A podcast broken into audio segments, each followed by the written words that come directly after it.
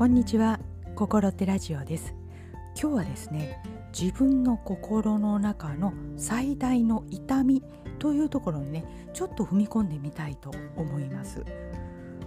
先週ねカウンセラーの尊敬する先輩の YouTube ライブ配信に呼んでいただいて1時間ほどねその先輩と対談したわけなんですけれども、まあ、メインはねあの絵本「ジュエルコ物語の」まあ、宣伝といいましょうかね。出来上がった経緯といいましょうかね。そういうお話だったんですけれども、まあ、そこに至るまでにね自分が、まあ、あの心の中のこの最大の痛みこれをねなんとか解消しようとあがいた上でこの絵本が出来上がった。物語が出来上がったというプロセス、まあ、そこにね、まあ、あの改めて気づいたというところがあったんですよ。ああそうだなと思いましてね。でそれがねどうしてこんなに私のこの痛みとなってしまったのかというところにもねちょっと考えてみたんですよね。なんかその、まあ、私がやっている活動その自分の心の言語化というところですよね。まあ、それの限界を感じているところと、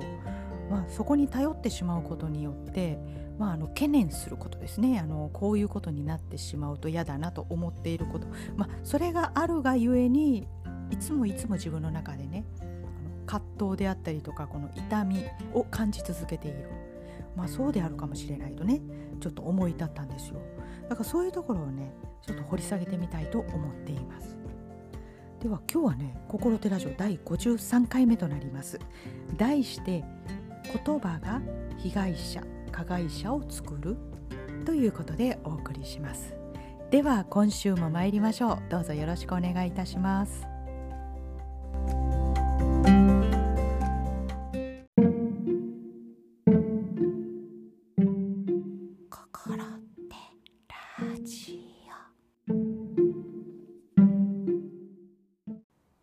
それでは今日のテーマ「言葉が被害者加害者を作る」ということですね。うん、どういうこと？ということですよね。まあ、だからあの心の痛みということについて、まあ、ここが関係するということなんですけれども、まあ、あの徐々に参りましょうね。であの先週のライブ配信は私のね Facebook であったりとかインスタグラムであったりとかにも公表してますがこちらのあの番組紹介の方でもねあの上げさせていただきますのでよろしければ今からでもご覧いただければと思います。結構長いんです。1時間ありますのでね内容のガイドがあの記載しましたのであの私がこう聞いてね作りましてね。はい。あのそこを手がかりにまああのちょこちょこちょこっとできましたら全部聞いていただければなと思います。さてその中でですねまあ、どうしてこの物語が出来上がったのかあのジュエル小物語という物語が出来上がったのかということに触れています。で、まあ、この絵本になったのでね、まあ、たくさんの方が見ていただいてで、まあ、素敵な物語だねとかあのこ心に感じたことをねあのたくさん教えていただいたりするわけででとてもありがたいことなんですけれどもこのねそれを伺いながらですね私の中のこの心の奥にあるこの痛みというところがねこの解決しているんだろうかというと、うん、やはり解決していないというねそういうところがあるなあとねこのライブ配信これ喋ってる最中にね気がついたんですよ。でそれはねあのどういった私の発言だったかというとですねあの一番身近な人に一番伝えたいことが伝わらないこういうことがあるからあのこの物語を作ったんだというようなことをね自分で話していたんですよ。おおと思ってでも本当にこの物語ができたのは、まあ、10年近く前なんですけれども、うん、確かにちょっとこの喋り言葉でのコミュニケーションに限界を感じて身近な人とですねだからといってあの口をつぐむというのは全く違うと感じていてただ日常のこの会話の中でコミュニケーションの中で何かを伝えるというのが限界がある。で改まってまた伝えるのもまた伝わらない。これはどうしたらいいんだというねなんだかそういうことがあったようなね記憶がこうふっとね蘇ったんですよ。でそこでですねこの私の中にどうしても自分の伝えたいことを私の心そのままに相手に伝えたいというようなね欲求があるということに気がついたんですね。でそれもね、まあ、同じ人間じゃないんだから、まあ、自分が思うようにね相手がそれを取ってくれるとか受け取ってくれるということはまあないとは頭では分かっているんですけれどもこの自分の心の奥底のねあの強い欲求のところですねそこでこう本当に私の思い全て丸ごと受け取ってほしいというようなねそういう思いがあってでそれがままならないために痛みになっている。でそれがやっぱり言葉言語化では伝わらないのでで今回絵本になったということになるんですけどねだからね自分の言葉だけの場合あの犬飼さんと出会う前はね言葉だけが出来上がっていたので、まあ、あの限界を感じたので、まあ、それはそのままになっていた。で今回絵がつくことによってでそれがあのたくさんの可能性を生んだということはね感じているんですけどねでもあの言語化をする担当としましてはこの痛みはねやっぱり感じ続けていた方がいいんだなと思いますね。もう伝わらないという前提しかしその痛みは私は諦めることなく感じ続けていくというそういった感じでしょうかね。それをねその配信の時にねずっと感じ続けていたんですよ。ではねちょっと被害者加害者というところですねそれはまあどういうこっちゃというところなんですけどねそれを後半で掘り下げていきたいなと思っています。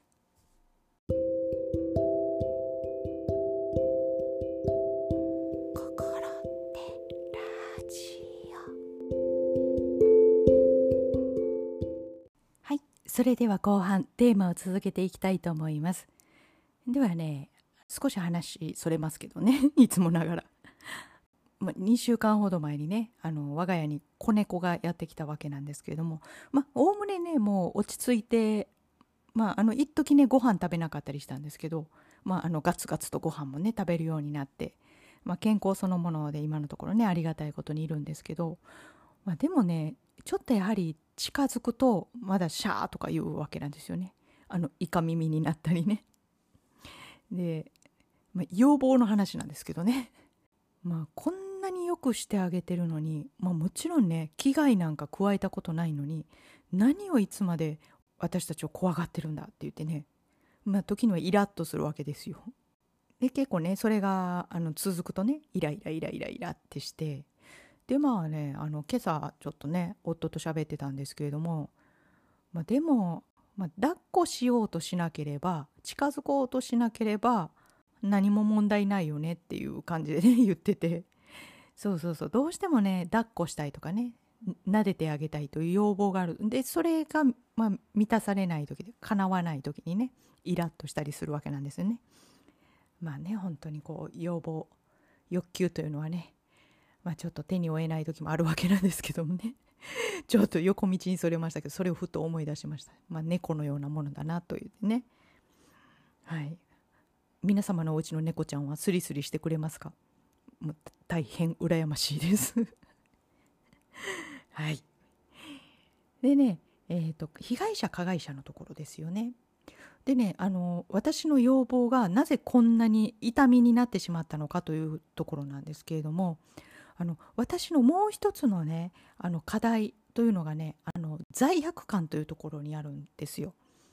で何でもかんでもね罪悪感を感じてしまう。感じなくてもいいところですよ。しかも自分のせいじゃないところも罪悪感感じてしまう。例えばですね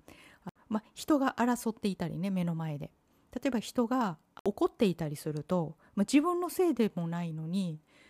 あ私が何か悪いことやっちゃったんだな申し訳なかったなって勝手に思っちゃうというようなね傾向が私にあるわけなんですよだからねあの罪悪感というのはもういとも簡単に私感じることができるんですね。であのまあ、それの良し悪しはちょっと今日は横に置いといてですねでそういった傾向があるということででどうしてもねその罪悪感というものが、まあ、大変ねあの重苦しい苦い感情なんですよね自分にとって。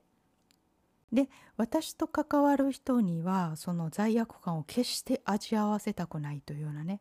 まあ、そういったまあ、余計な気遣いがあるわけなんですよ。でねあの私の最大の要望ですよその身近な一番身近な人に自分の一番伝えたいことを、まあ、私が思うように伝えたいという気持ちがあるということででも伝わらないという痛みがあるということをもしその身近な人に知られてしまうと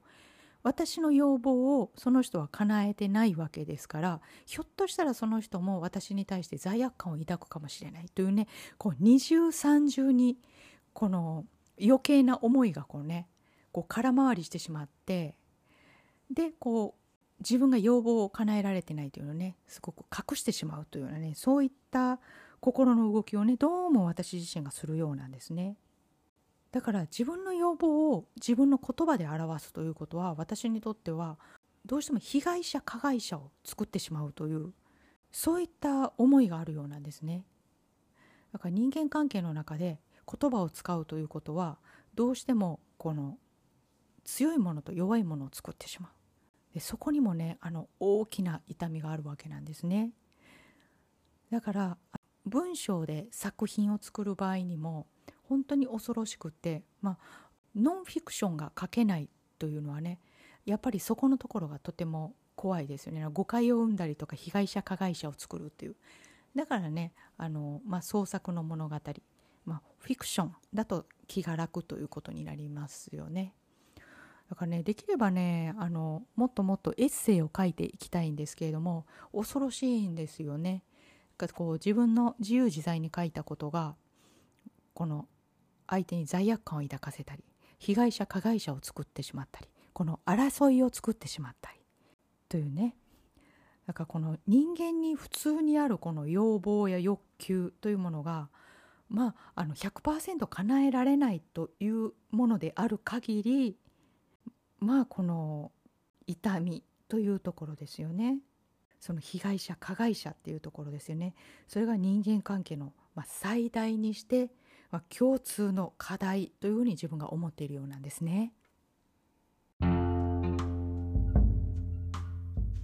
はい「心ってラジオ」第53回目「言葉が被害者加害者を作る」ということでお送りしました。いかがでしたでしょうか？ではね我が家の子猫ですけどね。また子猫の話。これから多分ねたびたび登場するんじゃないかと思いますけどね。あの男の子でビリーと言います。ビリー・ジョエルから名前を取りました。どういう経緯？でねあの、まあ、とてもね夫婦で可愛がってるんですけれども、まあ、保護猫でしてね。もともとビビリっ子ちゃんだったんですけど。まあこうね手厚く可愛がって、まあ、今問題なく健康で過ごしてるわけなんですけれども。まあ、ビビりというのがねなかなかこう抜けないじゃないですか。ねねめちゃめちゃ可愛がってるんですけどね、まあ、ちょっと近づくとねやっぱりあのもう毎日毎日繰り返しですよ。もうイカイカ状態ですね耳が。イカ耳して。で私をこうキッと睨むんですよね。あの敵の敵を見るような感じ。えどうして？とかって言って。このね関係性にものすごく強い欲求要望を持っている私としてはね。こう心が傷んで傷んで仕方ないわけですよね。どうして関係性が築けないの？ビリーとって言ってね。だからね、まあ、要望が大きすぎる。だからね、無欲でいることが一番なんですけどね。あの猫の話になってもう大変恐縮です。では心手ラジオでは引き続きお便りを募集しています。ご質問ご感想どのようなことでも結構ですのでメールでお送りいただければと思います。もうたくさんねあのポッドキャストを飛び出して、まあ、絵本であったりとか YouTube 配信であったりとかまたねあの今後今度は、えーと、Facebook のライブ配信になると思うんですけどね。そちらもあのお呼びがねありがたいことにかかってそちらでも顔出しをする予定ですので、まあ、あのあちこちでね皆様にお目にかかればと思っておりますので、まあ、そのようなところのねご感想もいただけましたら大変ありがたく思っております。はい、では来週金曜日また心ってラジオでお会いできればと思います。心って浜田亜希でした。本日もありがとうございました。ごきげんよう。